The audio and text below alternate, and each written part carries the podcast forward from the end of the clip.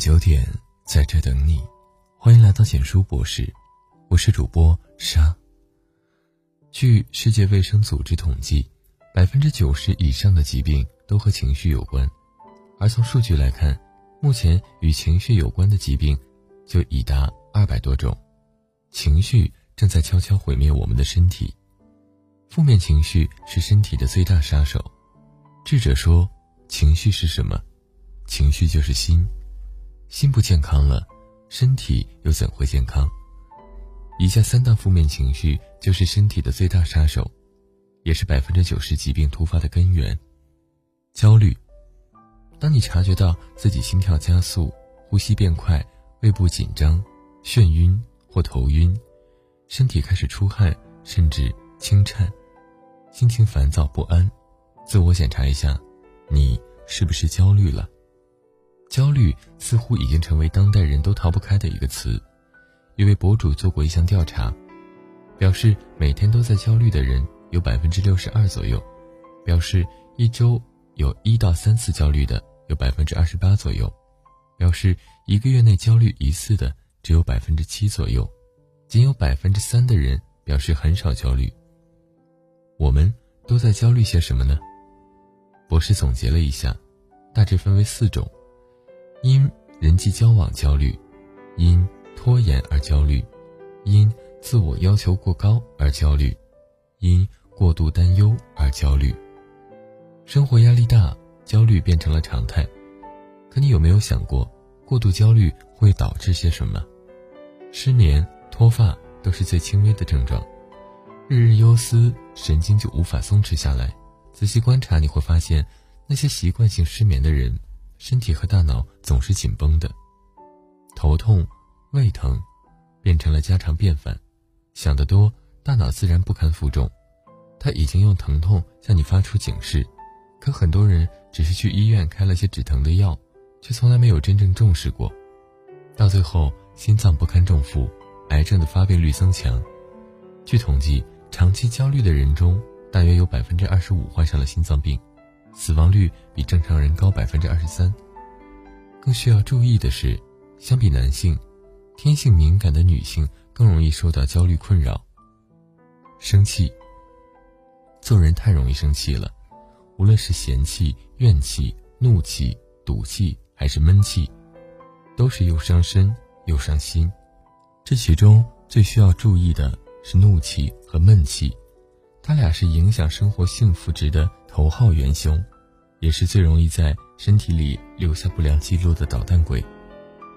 有些人情绪特别激烈，怒气冲头就会导致贫血，大脑供血不足，尤其是本身身体就不好的中老年人，怒气喷发的时候，血压瞬间上升，很容易出现脑溢血、心脏病和心肌梗死。有些人又习惯隐忍。总是压制自己的情绪，哪怕极为愤怒也不敢发脾气，只会自己偷偷的在心里生闷气。这样的习惯真的特别糟糕。对别人而言，他们只会觉得这个人好欺负，没主见，没脾气，以后发生类似的事情依然会我行我素，肆意伤害你。对自己来说，长期生闷气会造成气血瘀阻，导致身体某一部分功能紊乱。形成结节或增生，严重的就和乳腺癌、肝癌、甲状腺癌等扯上关系。心理学上把喜欢生闷气的性格归结为癌症性格，意思就是说，这种性格的人相比普通人患癌的几率高达三倍。那些生活悲观、一点小事就容易上心、遇到那些困难和不顺就喜欢生闷气的人，得小心了。你不好好对待自己的心。身体又如何会善待你？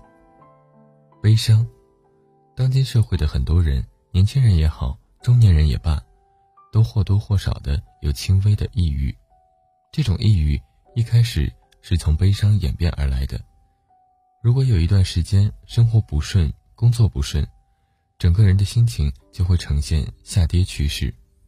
有些人的悲伤还是漫长的，它像一颗种子，一点一点。压抑在心里，只敢在没人的时候释放。时间长了，心情越发敏感起来。分居离合要难过，落叶纷飞要悲伤，一点点咳嗽感冒也要哭泣。中医认为，当一个人悲伤时，往往呼吸急促，甚至泣不成声，而这个时候最容易造成肺气的损伤。习惯悲伤的人，心情像是压了一块大石头，生活好不起来，身体也会长期处于有气无力、放任自流的状态，心理状态就会逐渐向抑郁症蔓延。每年全球约有二十五万人因抑郁症而死，它的存在并没有距离我们很远。当你察觉到自己已经不开心太久，哪怕白天面带笑容，深夜也会把你所有伪装的快乐吞噬时，是不是该引起重视了？身体的病痛是内心的求救信号。中医上有这样的说法：心主喜，肝主怒，肺主悲，脾主思，肾主恐。我们所有的情绪都会反馈到我们身体的每一个地方。身体每一处细微的疼痛，都是我们内心的求救信号。世界知名疗愈大师路易斯·海，在风靡世界的剧作《生命的重建》，还曾专门整理过一个身心对应表。你可以明显的看到你的情绪，你的内心是如何用身体发出警示的。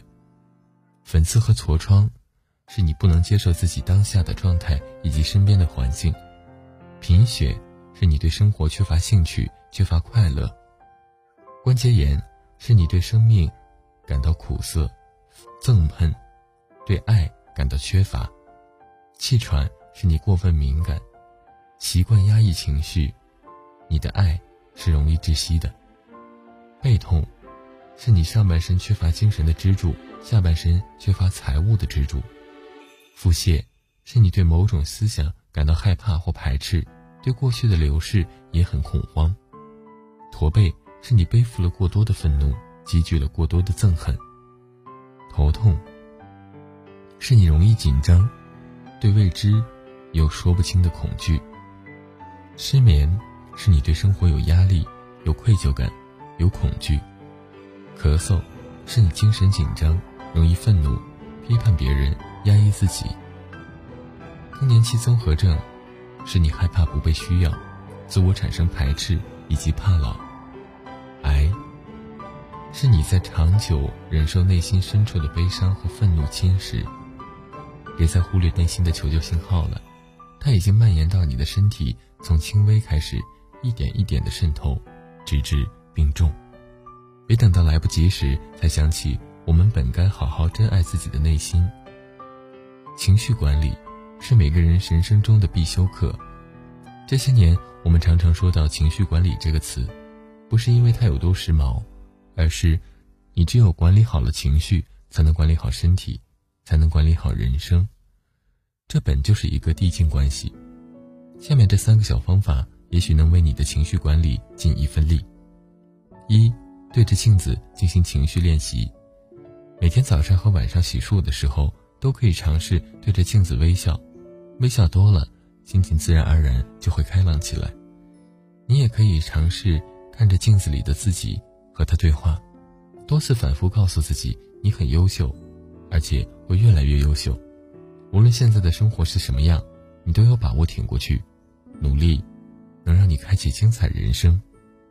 不断的自我暗示对情绪会有较为不错的预疗作用。每天观察自己的情绪，并对负面情绪做出反馈。可以像写日记一样记录自己一天的情绪。对特别糟糕的情绪做出分析和反馈，比如你今天有一段时间心情特别低沉，不开心到了极点，你可以仔细回想分析一下，当时是哪件事导致你的情绪值下降，它的根本原因是什么，有没有什么办法解决它，你又能否在之后做出改变？深挖不良情绪的根源，是情绪管理最有效的方法。动手去做你所能做的一切。很多人听了太多道理，却仍过不好这一生，其实是因为他从来没有真正动手实践过。让自己忙起来，就能缓解百分之八十的情绪问题。努力去做你所能做的一切。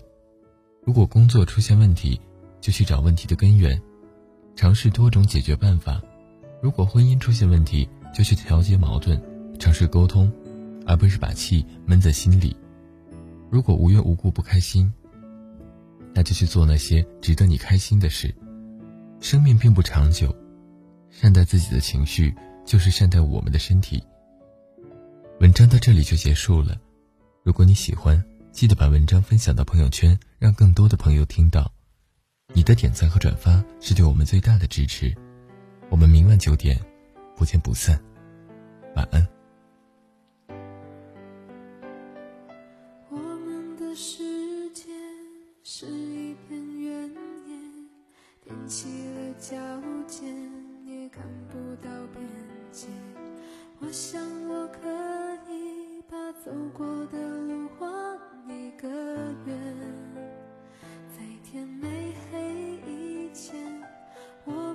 世界是一个寓言，幻想你出生，在幻想里破裂，合上我的伤，脊梁直直向太阳，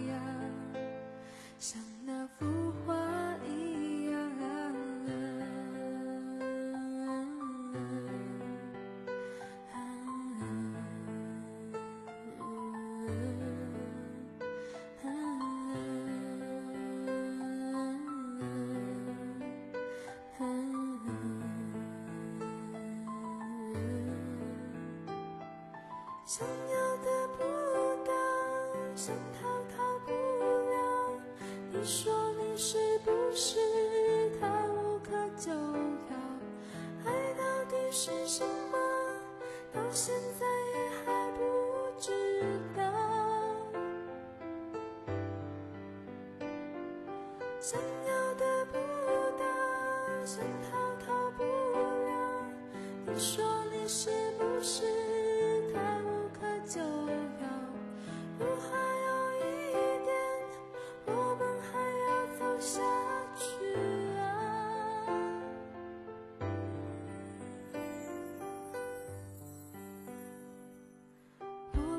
世界是一片原野，踮起了脚尖，也看不到边界。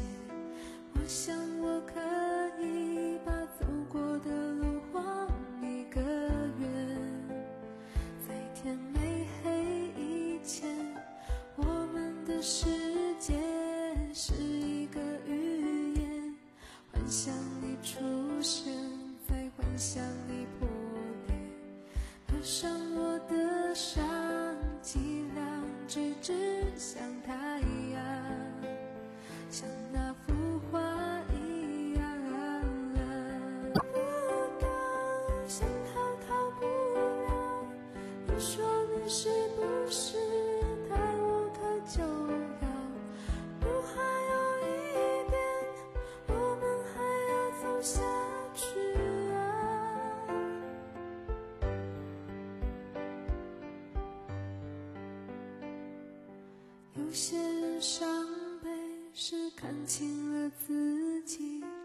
有些人太愚昧，幻想成为